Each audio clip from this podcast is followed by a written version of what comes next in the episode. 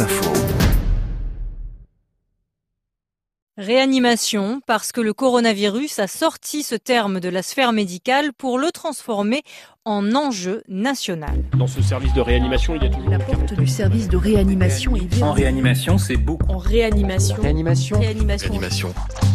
Combien de malades en réanimation aujourd'hui? Combien de lits disponibles Durant l'épidémie, elle a été scrutée quotidiennement, cette réa, dont le préfixe d'ailleurs nous rappelle, Mariette Darigrand, son origine spirituelle. Oui, il faut bien entendre le mot entier réanimation et dedans le mot âme qui se disait en latin anima.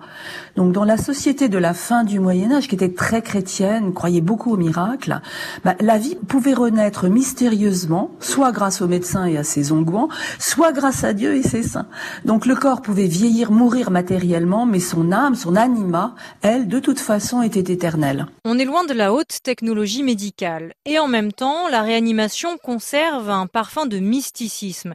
Ce sont les malades de ce service dont on dit parfois qu'ils reviennent de loin ou encore qu'ils sont des miraculés. La réanimation, Mariette, c'est encore aujourd'hui une bataille entre la vie et la mort. Oui, et le mot a toujours eu beaucoup de puissance vitale, puissance soit venue de Dieu, ou alors des dieux comme dans l'Antiquité, c'était par exemple Apollon, le dieu de la médecine, ou Artémis qui se battait contre la mort en couche euh, des femmes et qui protégeait les, les femmes enceintes. Donc il y a toujours eu cette plus une dimension mythologique très poétique. Alors celle-là, nous l'avons complètement perdue. La réanimation aujourd'hui, c'est euh, la ville, c'est le drame, ce ne sont pas du tout des images de nature ou de romantisme.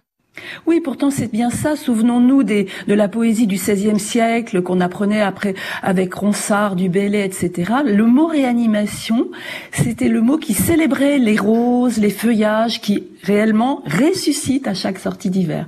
Et on peut se demander si nous n'allons pas vivre une belle réanimation de notre société, de notre économie. Bon, c'est peut-être un peu croire au miracle.